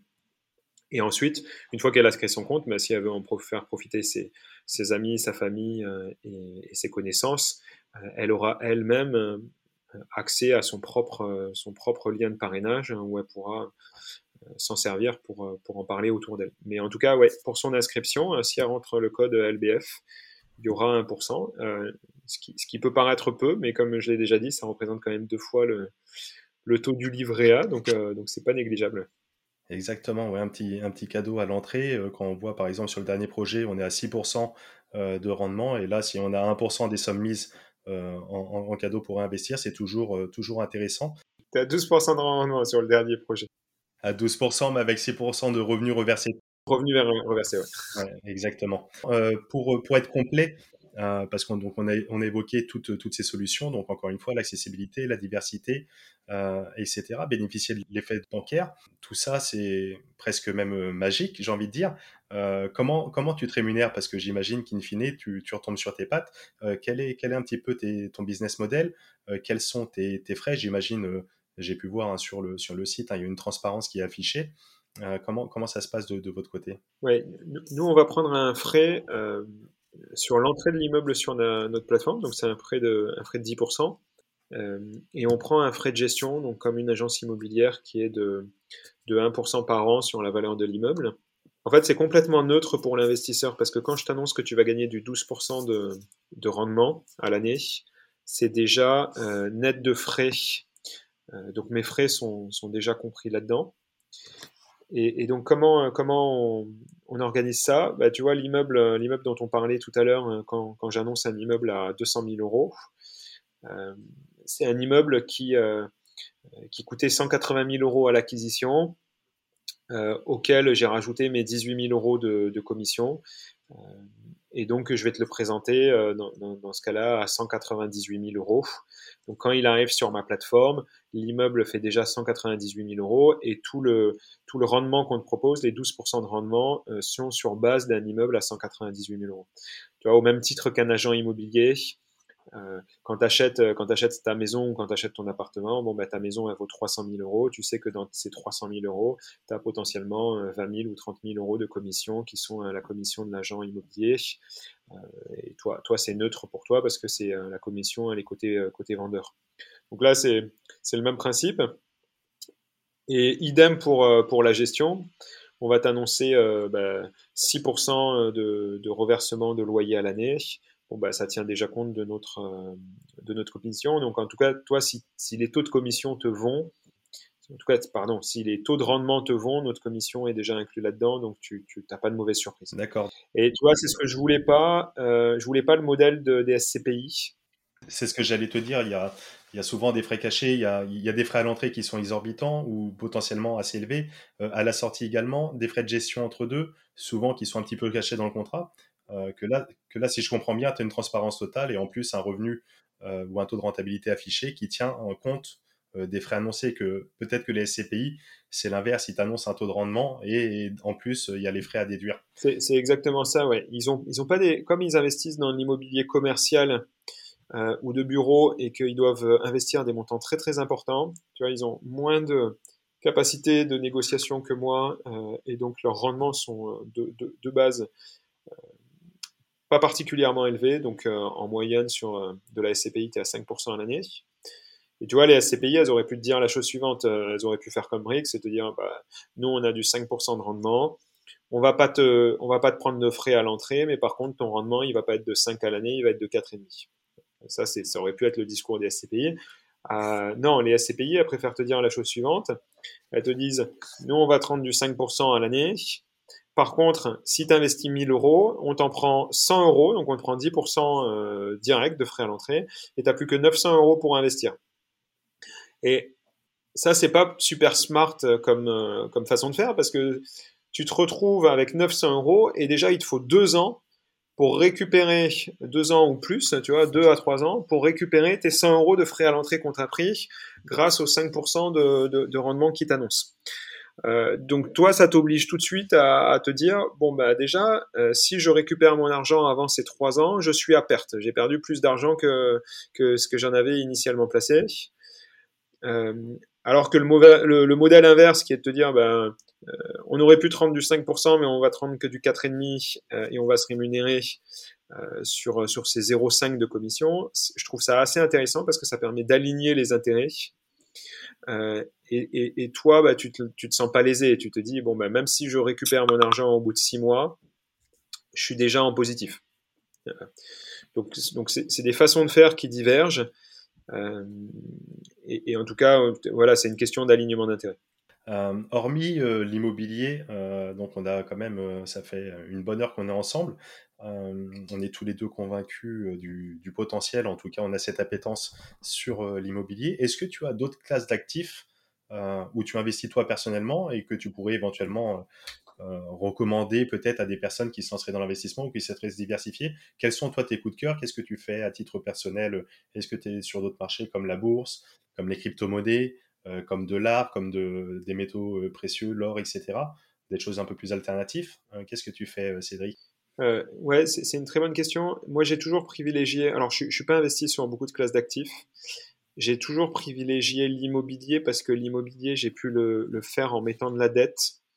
Donc, forcément, tu augmentes ton rendement. Donc, euh, tant que le banquier me prêtait de l'argent, je préférais partir sur l'immobilier parce que tu arrives toujours à augmenter ta surface financière.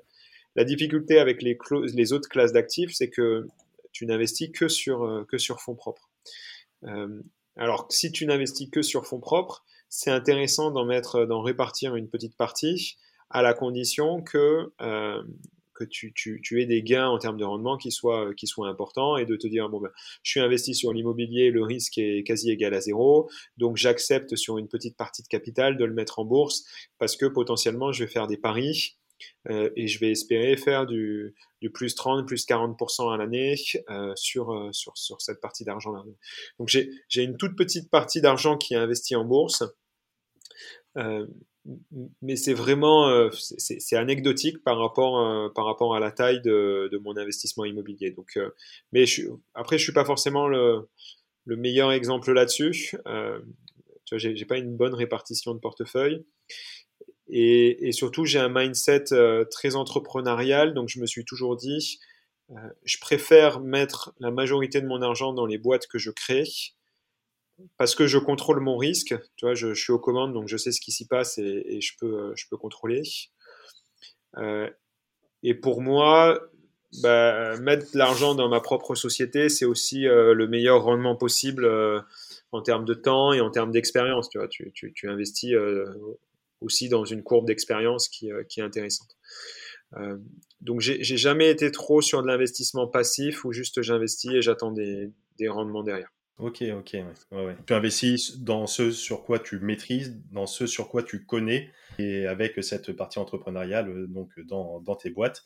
Euh, oui, ça se, ça se comprend, et c'est un petit peu euh, tout, tout l'objet de cette émission de la bonne fortune et du programme d'accompagnement qu'on va, qu'on va bientôt proposer. C'est vraiment de donner différentes cartes euh, en main avec différentes classes d'actifs qui sont proposées, avec leurs avantages, leurs inconvénients, et à, chacun un petit peu d'en faire euh, euh, ce qu'il souhaite en fonction de ses appétences, en fonction du sens qu'il va en donner par rapport à ses investissements, etc. Et donc après, c'est plutôt intéressant justement de confronter les différentes visions, les différentes approches. Et je te remercie pour ton partage en toute transparence, Cédric. Ouais, bah, tu vois, si je peux rebondir là-dessus, j'ai pas mal d'entrepreneurs qui se sont lancés et qui m'ont proposé d'investir dans leur boîte. Euh, financièrement, à certains moments, j'aurais pu. Euh, tu vois, je m'y suis, euh, suis toujours refusé parce que je me suis toujours dit, bah, en fait, je vais investir dans une boîte. Ok, potentiellement, il y a un super retour sur investissement parce que je crois au projet, etc. Mais à investir, je sais que je peux pas juste faire de l'investissement passif. Euh, je vais m'y impliquer, ça va me demander du temps, ça va me demander du focus. Et donc tout ce focus-là, je préfère le consacrer à mes propres projets plutôt que, que d'aller aider quelqu'un euh, parce que j'ai investi dans sa boîte. Donc, voilà, c'était euh, c'était une démarche très personnelle et je pense que euh, que, que, qu'en vieillissant, tu vois, euh, j'aurais peut-être une ça va peut-être changer, tu vois, ma, vision des choses changera euh, à coup sûr, où là je me dirais, bon ben voilà, maintenant ma volonté c'est plus d'entreprendre, euh, je vais essayer de prendre du temps pour moi, et dans ce cas-là ça me fera très plaisir euh, d'investir dans des boîtes et de me dire, bon, j'y passe un peu de temps, mais c'est quand même minime par rapport à ce que j'ai pu faire par le passé sur mes propres projets.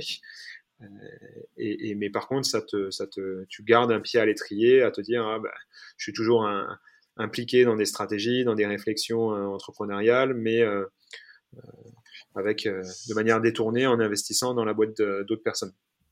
Oui, bien sûr. Après, c'est en fonction forcément des envies et de, l'appétence de chacun. Il y en a qui, comme toi, sont ultra actifs et veulent vraiment être le nez ou enfin voilà travailler sur les différents projets. il y en a d'autres qui, pour X raisons, souhaitent plutôt être vraiment très très passifs, soit par manque de temps, soit sur, parce qu'ils travaillent sur d'autres projets et souhaitent quand même malgré tout investir peut-être euh, dans l'économie réelle, de développer un projet, d'aider en tout cas pour, en ce sens, euh, que ce soit d'une manière totalement passive, simplement avec un apport financier. Et, et, si tu proposes par exemple une levée de fonds avec ta boîte et que je, suis par exemple moi-même amené à y participer, ça serait par exemple clairement dans ce sens. Mais, oui, oui, c'est super intéressant ce que tu dis et, et c'est quand même intéressant de, de voir ta vision où tu as envie de vraiment d'investir dans quoi tu, tu, connais, tu maîtrises et que tu as envie d'investir. Et voilà, tu, tu, tu, donnes du sens à tes investissements et c'est intéressant. Ouais. Tu as tout résumé. Ben écoute, euh, mille merci, ça fait quand même une bonne heure qu'on est ensemble. Euh, c'est assez passionnant, je pourrais rester encore des heures avec toi. Euh, Est-ce que tu aurais un petit, un petit mantra, une petite citation que tu, que tu te répètes, que tu pourrais partager euh, aux auditeurs, aux auditrices qui nous écoutent? Oui, alors moi le, le, mantra que je me répète souvent, c'est ce qui ne me tue pas me rend plus fort. Par rapport à mon, à mon, à mon vécu, euh, il y a des situations dans lesquelles j'étais où je me disais, bah, en fait, euh, c'est pas forcément la situation qui t'épanouit le plus, mais c'est un passage obligé pour, euh, pour réussir et, et, pour faire quelque chose de grand. donc, par exemple, j'ai fait des études de pharmacie c'est quelque chose qui m'épanouissait pas, mais je me voyais pas changer de, voie d'orientation.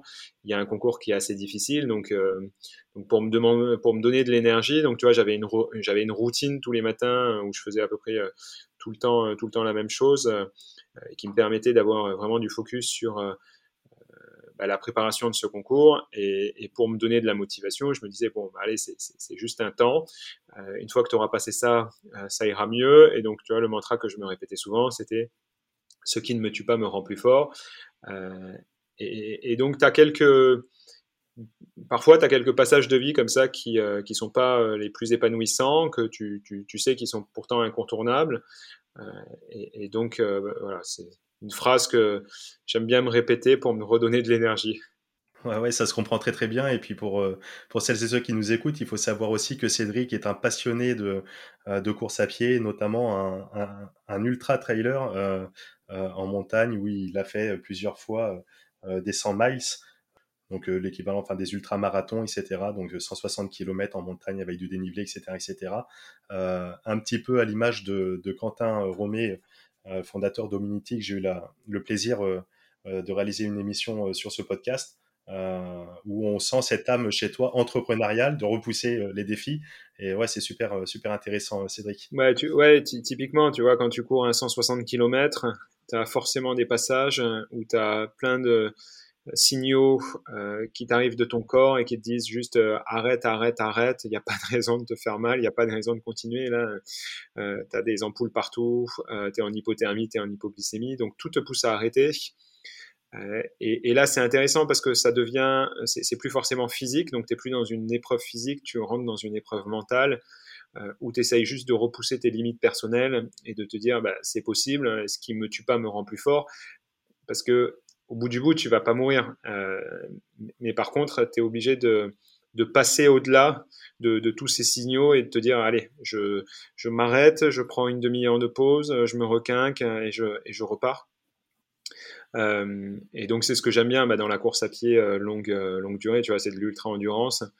Euh, c'est que c'est pas forcément le mieux préparé physiquement qui, gagne euh, euh, à l'arrivée, euh, même si moi je, je, vise jamais la, victoire, mais je vise juste la victoire, le, fait d'avoir fini, l'événement. c'est juste un accomplissement sur soi-même où tu te dis, bon, ben, ça me paraissait impossible, j'ai repoussé ce, qui, ce qui aurait pu paraître impossible et ce qui, pour beaucoup de personnes, paraît juste. C'est délirant, quoi, quand tu te dis tu, vas courir 160 km, tu as 10 000 mètres de dénivelé positif, tu pars pour 40 heures de course euh, si, euh, si, tu finis dans des bons temps et tu vas pas dormir une seule heure. Euh, donc sur le papier, ça peut paraître invraisemblable. et pourtant, bah, c'est un pied devant l'autre, essayer de réduire les, de réduire les étapes, de pas se dire bah, je vais faire 160 km, mais finalement je vais avoir 10, 10, étapes de 20 km, tu vois, essayer de, découper le challenge global et, euh, c'est ce qui me passionne. Super inspirant. Euh, est-ce que tu aurais des, ressources, des livres à recommander, euh, que ce soit sur l'entrepreneuriat d'une façon générale, sur l'investissement en particulier, l'investissement immobilier peut-être? Est-ce que tu aurais des, ressources qui t'ont inspiré, des livres que tu pourrais recommander, que ce soit moi-même, mais également surtout aux auditeurs, aux auditrices qui nous écoutent?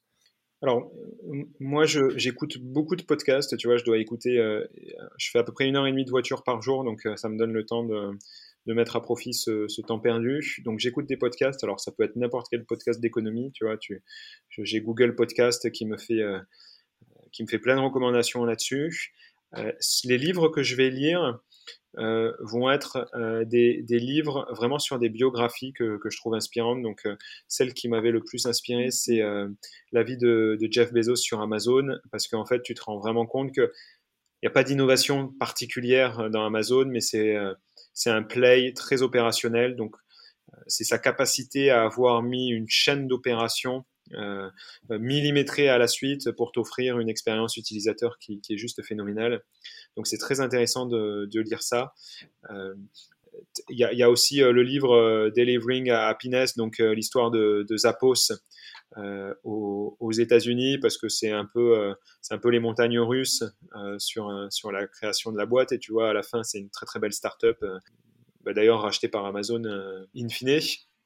Donc, donc c'est plutôt des biographies comme ça qui, qui m'inspirent, où tu vas pas forcément apprendre des choses business, mais juste qui te motivent et qui te poussent à, qui te poussent à avancer. Je le mettrai en description dans, dans, la bio également. Hum, bah écoute Cédric, mille merci pour tout ça. je te laisse si tu veux le, le mot de la fin. c'est très très libre. Tu, pour, pour, les auditeurs, les auditrices qui nous écoutent, je les appelle, ils font partie de la Dream Team de la bonne fortune. Euh, parce que là, tu vois, ça fait une heure et demie qu'on est ensemble. Euh, du coup, toutes celles, tous ceux qui ont pris le temps de nous écouter jusqu'ici. Donc, encore une fois, mille merci. Mille merci à toutes et à tous parce que vous êtes vraiment de plus en plus nombreux à, écouter euh, ce podcast, à la partager autour de vous. Et, merci pour vos avis 5 étoiles, encore une fois, sur Apple Podcast, qui permet d'être référencé, comme tu l'évoquais juste à présent. Donc, Cédric, si tu veux avoir un petit mot de la fin, je t'en prie, c'est avec grand, grand plaisir. Ouais, ben, merci Ismaël euh, pour ton invitation. C'était super intéressant de parler d'immobilier. Euh, et j'encourage tous tes auditeurs. J'adore euh, tous ces podcasts parce que enfin, j'ai l'impression qu'en France, tu vois, il y a une culture de la finance personnelle qui se développe et c'est plus vu comme un, comme un tabou. Euh, de se dire qu'on peut investir. Il y a plein d'outils maintenant qui démocratisent ça et qui facilitent l'investissement en général. Euh, donc c'est très bien le, travail d'évangélisation que tu fais euh, autour de l'investissement en général et d'amener cette pédagogie. je trouve ça juste génial. Donc j'encourage en tout cas tous les auditeurs à écouter tous les épisodes de La Bonne Fortune et bien d'autres sur bien d'autres podcasts qui existent et qui font, qui font aussi un travail fabuleux. merci encore pour ton invitation et à bientôt. Bah, au plaisir, euh, Cédric. Merci. Ciao, ciao. Ciao. Et nous voilà arrivés à la fin de cette émission et je te remercie pleinement pour ton écoute attentive. Alors si tu as écouté jusqu'ici, c'est que tu fais partie de la Dream Team de la bonne fortune. Et vous êtes de plus en plus nombreux à nous suivre chaque semaine, alors encore merci du fond du cœur. Alors si tu apprécies le podcast de la bonne fortune, je le répète à chaque fois pour les nouveaux abonnés, c'est très simple, il y a deux belles façons de me le témoigner. La première, c'est de prendre quelques secondes pour laisser un avis 5 étoiles sur la plateforme de ton choix et notamment Apple Podcast, car tu le sais, c'est ce qui aide pour le référencement de l'émission. Et la deuxième façon, c'est de le partager à tes proches, à tes amis autour de toi. Euh, je suis sûr que tu connais deux ou trois personnes qui seront intéressées par ce contenu. Et comme on le sait, la distance entre les rêves et la réalité s'appelle l'action. Moi, je te retrouve très très vite pour un nouvel épisode de La Bonne Fortune. Ciao